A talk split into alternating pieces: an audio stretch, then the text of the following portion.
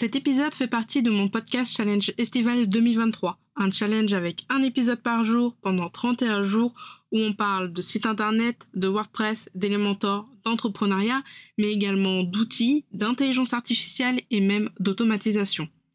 Bon, j'espère que tu es prête avec les pieds dans l'eau parce que je vais lancer maintenant le générique. Bonne écoute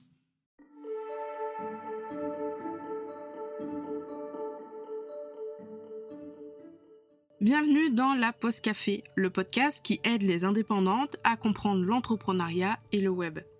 Je suis Camille, webmaster sous Elementor et WordPress depuis 2020 et mon job, c'est d'aider les indépendantes comme toi à créer, développer et gérer leur site internet. Deux fois par mois, on se retrouve pour un nouvel épisode. Alors installe-toi confortablement, prends un petit café et je te souhaite une très bonne écoute.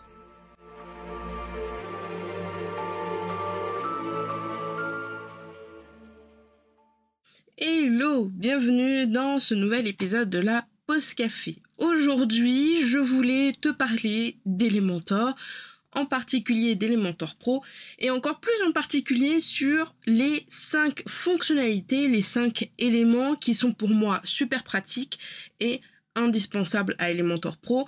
Et ce sont 5 éléments euh, qui, je pense, sont euh, vraiment décisifs quand on souhaite prendre ou pas la licence d'Elementor Pro.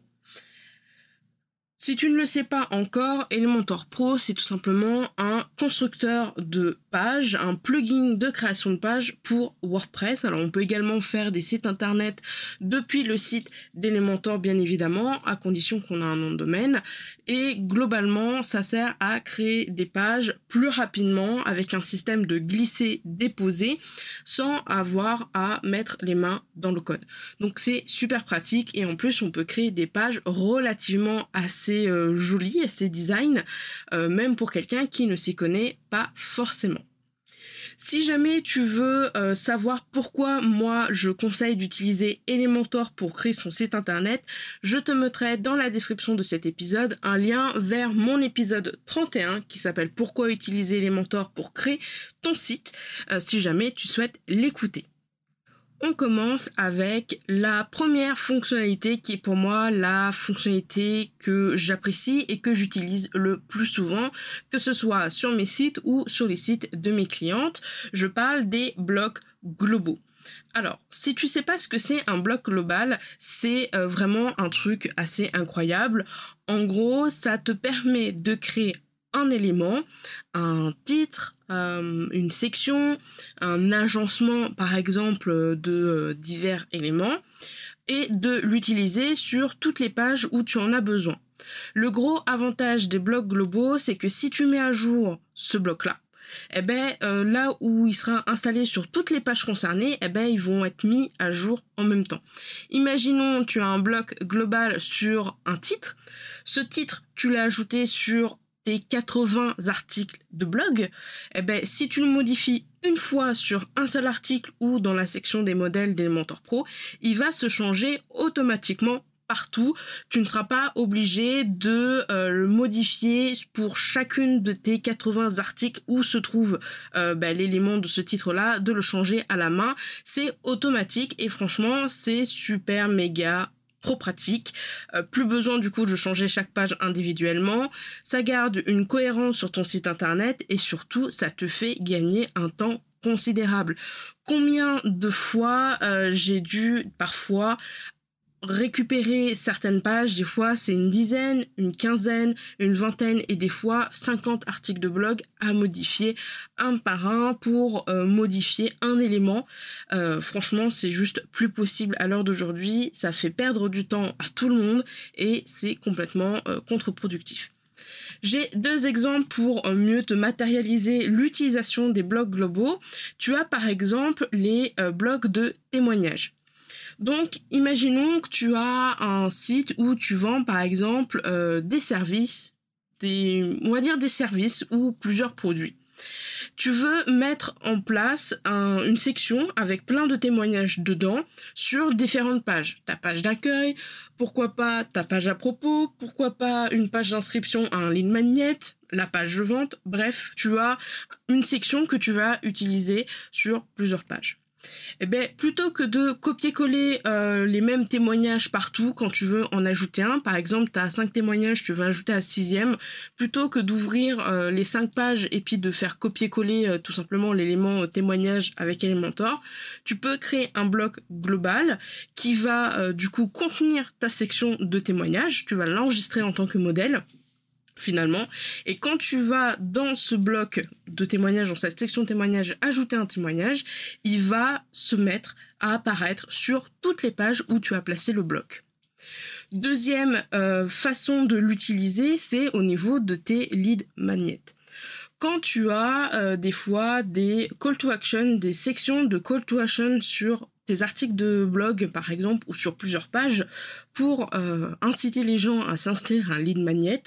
Par exemple, sur mon site internet, si tu vas dans certains articles de blog, ou même sur ma page des liens, camille-davidp15.fr slash lien au pluriel, tu verras en bas que j'ai un bloc beige pour le QG de la pause.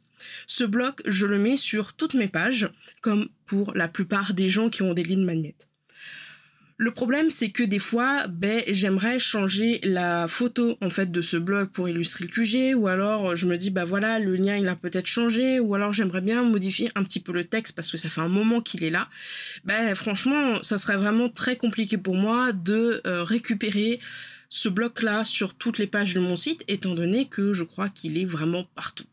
Donc, ce bloc-là, en fait, c'est un bloc global. J'ai créé la section avec l'image, le texte et le bouton pour euh, inciter les gens à s'inscrire au QG. J'ai les enregistré en tant que modèle et ensuite sur toutes mes autres pages j'ajoute l'élément modèle et je vais le chercher bien sûr je l'ai nommé et je vais chercher ce bloc là tu vois et eh ben quand j'ai envie maintenant de changer le bouton, de changer le texte, j'ai juste à le faire une seule fois et il se change sur toutes les pages. Le truc qui est relativement pratique, c'est que j'imagine, imagine que par exemple pour le QG, bah voilà, euh, on est au mois d'août, je n'ai plus envie de promouvoir le QG, j'ai envie de promouvoir autre chose. Eh ben, il suffit que dans le modèle que je vais éditer, je cache la section qui parle du QG, donc euh, l'image du QG, le titre, le texte et le bouton, et je peux créer une autre section. Et sur toutes mes autres pages, en fait, la section, c'est-à-dire le bloc qui parle du QG va disparaître pour laisser apparaître le bloc, par exemple, pour, euh, je sais pas, souhaiter de bonnes vacances, pour inciter les gens à s'inscrire à ma newsletter, etc., etc. Donc vraiment, les blocs globaux, c'est vraiment quelque chose d'assez euh, pratique. On peut les utiliser partout, on peut en faire pratiquement n'importe quoi, et au pire, si on veut vraiment plus que euh, le bloc existe, eh ben c'est pas grave, il suffit tout simplement de masquer le contenu euh, dans le modèle. Deuxième élément qui est aussi en rapport un petit peu avec les blocs globaux, c'est tout simplement l'élément de publication. Alors, si tu fais des articles de blog, si tu proposes euh, des offres, si tu proposes des lead magnets, je pense que c'est une fonctionnalité qui peut te plaire. L'élément publication dans Elementor Pro te permet de personnaliser euh, les mises en page, euh, par exemple de ta page blog. En gros, tu euh, vas pouvoir afficher automatiquement sur n'importe quelle page tes articles de blog, soit en format carte, soit en format relativement simple, c'est-à-dire un carré et puis basta. Dans cet élément publication, tu vas pouvoir changer le titre, tu vas pouvoir ajouter ou rétrécir ou supprimer l'image, tu vas pouvoir ajouter ou supprimer l'auteur, ajouter un call to action comme en lire plus, acheter, euh, s'inscrire, etc., etc.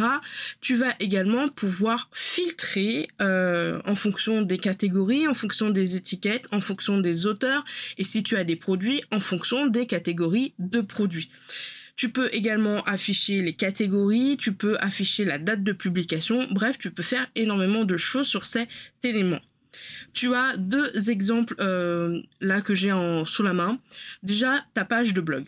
Ta page de blog, euh, c'est super pratique parce qu'en fait, quand tu n'as pas Elementor Pro, et que tu as une page de blog, alors soit tu es tributaire de ton, de ton thème, soit sinon, si tu veux vraiment faire avec Elementor, à chaque fois dès que tu vas publier un article, tu vas, et je l'ai déjà vu, ajouter euh, une colonne et tu vas rajouter manuellement l'image de ton article, un titre, une description et un bouton. Alors, ça peut passer, c'est très bien, mais si jamais tu mets un article en brouillon, si jamais tu changes le lien, si jamais euh, tu supprimes l'article, eh ben, il va falloir revenir sur cette page, corriger, supprimer la colonne, c'est juste euh, pas possible en fait. Enfin, c'est possible quand tu as 5, euh, 10 articles grand maximum, mais quand tu commences à avoir plusieurs articles en plus, ça peut vite devenir contraignant. Donc ça, déjà, c'est la première utilisation, l'utilisation la plus commune. L'autre utilisation, c'est la moins connue, commune, en tout cas, je la vois très très peu, c'est tout simplement dans ta page de lien. Souvent, tu as un bouton lire le dernier article de blog ou tu as carrément euh, un bouton pour euh, consulter, euh, je sais pas, l'article du jour. Sur ma page des liens, ce que j'ai fait, c'est que j'ai tout simplement mis l'élément publication. J'ai dit que je voulais la dernière publication, donc je trie par date, et ensuite je dis je veux afficher qu'une seule publication. Et je veux afficher une seule publication avec le titre et la date uniquement. Et du coup, à chaque fois dès que je vais poster un article dans la catégorie web, dans la catégorie business ou dans la catégorie duo, il va automatiquement mettre le dernier article qui a été publié sur ma page des liens. Ce qui fait que quand je vais publier des fois plusieurs articles d'un coup ou que je vais publier un article et je vais pas y penser, j'aurai pas besoin de me dire mince, j'ai oublié de changer le lien dans ma bio et je viens de faire plusieurs stories où je dis allez-y, cliquez dans ma bio. Zut. Parce que je sais que ça va être mis automatiquement. Elementor va faire ça de façon automatique. Et franchement, c'est un gain de temps assez incroyable. Je vais te rajouter un petit bonus euh, sur les éléments de publication. C'est quelque chose que je vois très très peu et c'est quelque chose que j'ai utilisé pendant pas mal de temps avant de créer le QG quand j'avais pas mal de ressources. J'avais Template Petizen qui était un template gratuit sous Elementor. J'avais euh, des espaces Notion à dupliquer comme Check Tes Stats, le calendrier éditorial. J'avais aussi également toute une banque d'images libres de droit que j'avais chiné à droite à gauche sur Notion. J'avais un PDF des extensions utiles et pratiques pour ton site. Bref, j'ai eu beaucoup de magnettes depuis euh, pendant mes 3 ans, 4 ans d'entrepreneuriat. Et à chaque fois, j'en avais un peu euh, ras la casquette sur les pages de créer une colonne, mettre le titre, etc. Franchement, moi, j'aime bien quand c'est automatisé. C'est une déformation professionnelle, je pense, parce qu'on m'a toujours dit, quand je faisais du développement informatique, moins tu en fais, mieux c'est. Donc on m'a toujours appris à optimiser euh, mes actions, à essayer de automatiser le plus possible pour en avoir moins à faire, pour me concentrer sur autre chose. Ben, du coup, ce que j'ai fait, c'est que dans la partie article de blog de mon site internet, j'ai créé une catégorie qui s'appelle ressources gratuites. Cette catégorie-là, quand je souhaite afficher uniquement les articles de blog, je dis à Elementor, tu exclus cette catégorie-là parce que je veux uniquement les articles de blog de la catégorie web, business et duo. Et eh ben quand je veux afficher, quand je voulais afficher tous mes lignes magnets, par exemple sur une page, euh, sur la page d'inscription de tous mes lignes magnets, ressources gratuites, dans ma bio par exemple, ou sur ma page d'accueil, eh ben j'ajoutais l'élément publication et je disais, ok, je veux inclure uniquement les articles de blog qui ont comme, euh, comme catégorie ressources gratuites.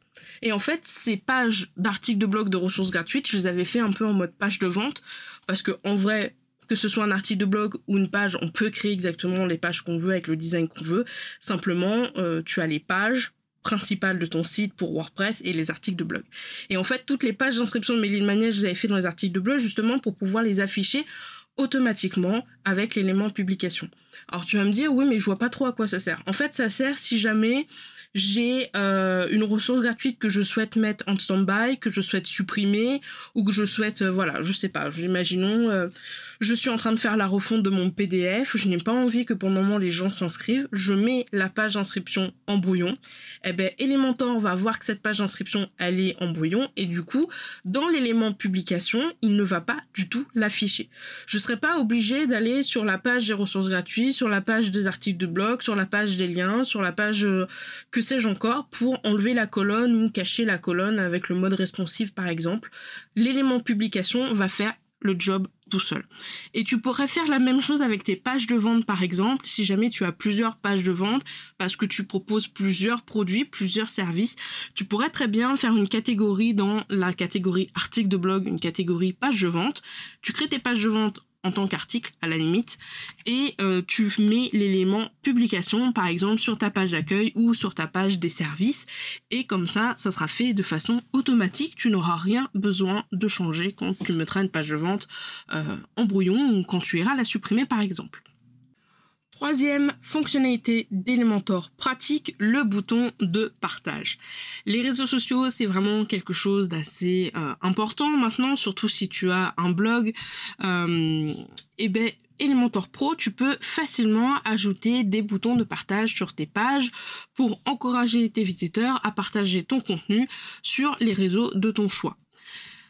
Si les gens vont plus partager, tu vas forcément avoir plus de visibilité et donc forcément plus de, de trafic. Pardon. tu peux personnaliser ces boutons soit euh, par défaut avec les couleurs du réseau social que tu veux utiliser. Facebook, ça sera bleu, Instagram, ça sera rose, euh, LinkedIn, ça sera bleu foncé, WhatsApp, ça sera vert. Il me semble de mémoire, les mails, c'est en gris. Euh, ou alors, tu peux carrément changer la couleur pour mettre tes couleurs de ton identité visuelle. Alors, à quoi ça sert? Euh, Par exemple, tu as un article de blog et tu aimerais pouvoir faire en sorte que les gens épinglent ton article de blog sur leur compte Pinterest. Et eh bien sache que tu peux mettre un bouton euh, Pinterest et le personnaliser, changer la couleur ou le garder. Et quand les gens vont cliquer sur le bouton Pinterest, s'ils sont connectés déjà, ça va déjà pré-faire une euh, épingle où ils auront juste besoin de mettre le titre, une description et puis de choisir leur tableau.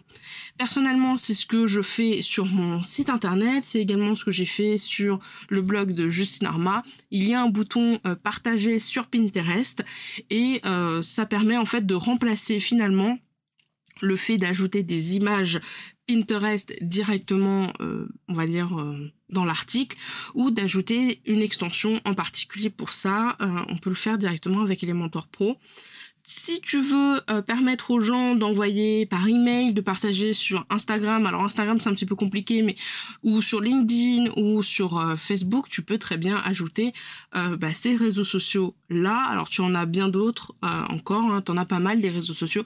Je ne les utilise pas tous. Moi j'utilise principalement le bouton de partage pour Pinterest parce que ça m'embête d'installer une extension qui peut permettre de faire ce job. Et je trouve que le bouton d'Elementor Pro au niveau du design, au niveau de la personnalisation personnalisation est quand même assez euh, poussée. On peut définir si on veut un bord rond ou arrondi, on peut définir si on veut le logo ou pas le logo, euh, si on veut que ça soit un bouton à relief, pas à relief, on peut changer les couleurs, on peut changer la typographie, on peut changer également le logo de Pinterest si on veut pas le logo de Pinterest. Donc franchement c'est assez poussé, donc c'est pour ça que je préfère utiliser le bouton de partage pour ça. Quatrième euh, fonctionnalité pratique, le compte à rebours. Alors, le compte à rebours, c'est assez pratique si jamais tu veux créer un sentiment d'urgence pour des offres spéciales ou pour des événements limités. Le compte à rebours, c'est vraiment, enfin en tout cas le compte à rebours des mentors, c'est vraiment quelque chose d'assez euh, pratique à mettre tu cherches l'élément compte à rebours, tu l'ajoutes, tu peux mettre une date de fin. Euh, par exemple, je sais pas, je veux que ça s'arrête le 31 août à 1h euh, du matin par exemple. Et tu peux également le personnaliser au niveau de si tu veux qui écrit heure, jour, euh, seconde, minute, au niveau de la typo, au niveau des du design des couleurs. Et tu as également plusieurs choses que tu peux faire quand tu vas ajouter un compte à rebours sur Elementor, tu vas pouvoir dire OK, à la fin de ce compte à rebours, qu'est-ce que je fais? Est-ce que le compte à rebours disparaît? Est-ce qu'il reste à zéro? Ou est-ce que je peux faire une redirection? Et la redirection, franchement, c'est vraiment quelque chose d'assez euh, top. Euh, imaginons que tu fasses une, euh, une promotion sur, sur une formation t'as fait une formation et puis euh, voilà, t'as une promotion parce que tu veux arrêter de vendre cette euh, formation et tu veux laisser quand même une dernière chance aux gens de l'acheter. Tu vas créer un compte à rebours, tu vas mettre la date de ton choix, tu vas la personnaliser au niveau de la police, au niveau du design, au niveau de la couleur, et tu vas dire que une fois que le compte à rebours il est terminé, tu vas faire une redirection sur ta page des services, par exemple. Ce qui fait que quand quelqu'un va arriver sur la page de vente de ta formation qui va être terminée, si le compte à rebours est fini, tu vas être automatiquement redirigé vers la page des services. Ça marche également pour les événements en direct. Euh, quand tu fais des webinaires, par exemple, pour promouvoir ta formation dedans, souvent tu vas laisser euh, le replay disponible pendant trois jours. Eh ben, tu peux très bien dire, à la fin de ces trois jours, je veux que euh, la page du replay du webinaire est redirige automatiquement vers la page de vente de la formation. Ce qui fait que si tu envoyais ben, le lien par exemple à des abonnés de liste d'emails il y a trois jours, ben peut-être qu'il y en a qui vont lire les mails que maintenant, ils vont cliquer sur le lien et ils n'arriveront pas sur une page où il y aura zéro ou, ou voilà, euh, il y aura plus de replay. Ils vont être automatiquement redirigés vers la page de vente. Ça les incite, en fait, ça les guide un petit peu vers la page de vente de ta formation. Je dis pas qu'ils vont forcément acheter ta formation ou acheter ton offre, hein. ça marche aussi avec d'autres types d'offres. Hein. Je dis formation parce que c'est un exemple mais ça les guide, ça les laisse pas comme ça, euh, un peu comme le cheveu sur la soupe en mode genre mince, j'ai loupé le replay. Bon, bah tant pis quoi. Non, ça, ils vont aller sur la page, va y avoir une redirection. Ah ok, j'ai plus le replay, mais je peux quand même euh, voir un petit peu. Donc ils vont naviguer sur la page de vente et peut-être qu'il y a une chance, peut-être sur euh, deux, on va dire ça comme ça, où la personne elle va être redirigée vers ta page de vente et elle va acheter ton produit, ton offre, etc., etc. Dernier élément de Elementor Pro que je trouve très complet euh, et que parfois je vois certaines personnes qui ont Elementor Pro et qui installent une des extensions spécialement pour ça. Je parle bien sûr des formulaires. Alors, Elementor Pro te permet de créer des formulaires personnalisés et de pouvoir euh, faire plusieurs choses avec.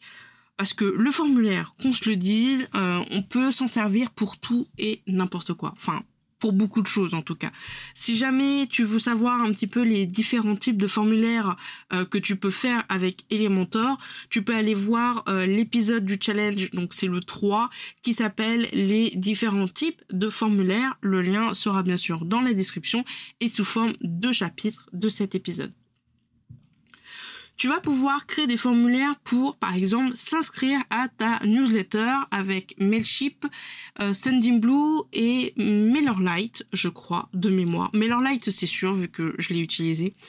En gros, tu vas euh, dans les réglages d'Elementor, dans intégration, tu vas devoir mettre la clé API de MailerLite sur ton site dans Elementor. Une fois que ça c'est fait, tu vas pouvoir créer ton formulaire. Et quand tu vas créer ton formulaire, euh, tu vas pouvoir sélectionner euh, à la fin de l'envoi qu'est-ce qu'on fait? Est-ce qu'on collecte euh, les données? Dans Elementor, dans ton site Est-ce qu'on t'envoie un email? Est-ce qu'on fait une redirection? Ou est-ce qu'on peut euh, ajouter euh, sur MailerLite, par exemple? Si tu cliques sur MailerLite, en fait, une fois que euh, tu auras configuré le nom, c'est tel champ, l'email, c'est tel champ, il va te demander est-ce que tu veux ajouter cette personne à un groupe. Ce qui fait que tu peux créer relativement des formulaires plutôt sympathique, plutôt euh, bien fait avec Elementor et quand les gens vont s'inscrire à un formulaire Elementor, ça va automatiquement les ajouter sur MailerLite avec les informations euh, que tu auras euh, bien sûr mis dans les réglages de ce formulaire là. Deuxième exemple, tu peux créer des formulaires à étapes, par exemple pour des formulaires d'inscription à un événement ou par exemple à, euh, un programme d'affiliation. Tu as la première étape où c'est euh, le nom, le prénom de la personne, le nom de son entreprise, le nom de son site internet, euh, le lien de son compte Instagram. La deuxième partie, peut-être la partie un petit peu plus business, depuis combien de temps il a son compte, etc., etc., son métier. Et puis la troisième étape, c'est le pourquoi il veut s'inscrire par exemple à l'événement. Est-ce qu'il veut s'inscrire à l'événement A ou à l'événement B ou dans le cadre d'un programme de d'affiliation, est-ce qu'il veut faire de l'affiliation sur le produit A, sur le produit B, etc., etc. Et quand il va valider ce formulaire, tu peux bien sûr envoyer euh, bah, le, contenu du formulaire à ton adresse email, histoire de te prévenir quand même que tu as euh, un mail, qu'ils ont soumis en fait le formulaire, mais tu peux également envoyer à la personne une copie de ces informations, de ces réponses. Un autre point à utiliser avec les formulaires, c'est par exemple les formulaires de feedback. Pendant très longtemps, j'ai utilisé euh, des outils comme Google Form pour faire euh, des formulaires de feedback sur mes différentes offres et euh, des fois sur des lead magnets. Maintenant, la plupart du temps, alors maintenant je suis avec Telly parce que j'utilise Telly quotidiennement et Telly c'est vraiment très pratique. Mais quand j'avais, comme je te l'ai dit au tout début, beaucoup plus de lead magnet que juste le QG, donc euh, les templates Notion, les templates Elementor, les PDF et autres. Souvent, euh, les formulaires de feedback que j'envoyais à mes abonnés par email au bout de 15 jours, 3 jours, etc., c'était des liens vers des pages euh, qui étaient en mode article de blog dans une catégorie qui s'appelait feedback. que avec les éléments de publication j'excluais hein, parce que sinon dans les articles de blog, dans la page de blog, il y aura eu les pages de feedback. Et euh, tout simplement, les formulaires de feedback, c'était des formulaires Elementor. Pourquoi? Parce que je me suis dit, voilà, Elementor, il propose des formulaires. Finalement, les formulaires de feedback, ce sont des formulaires.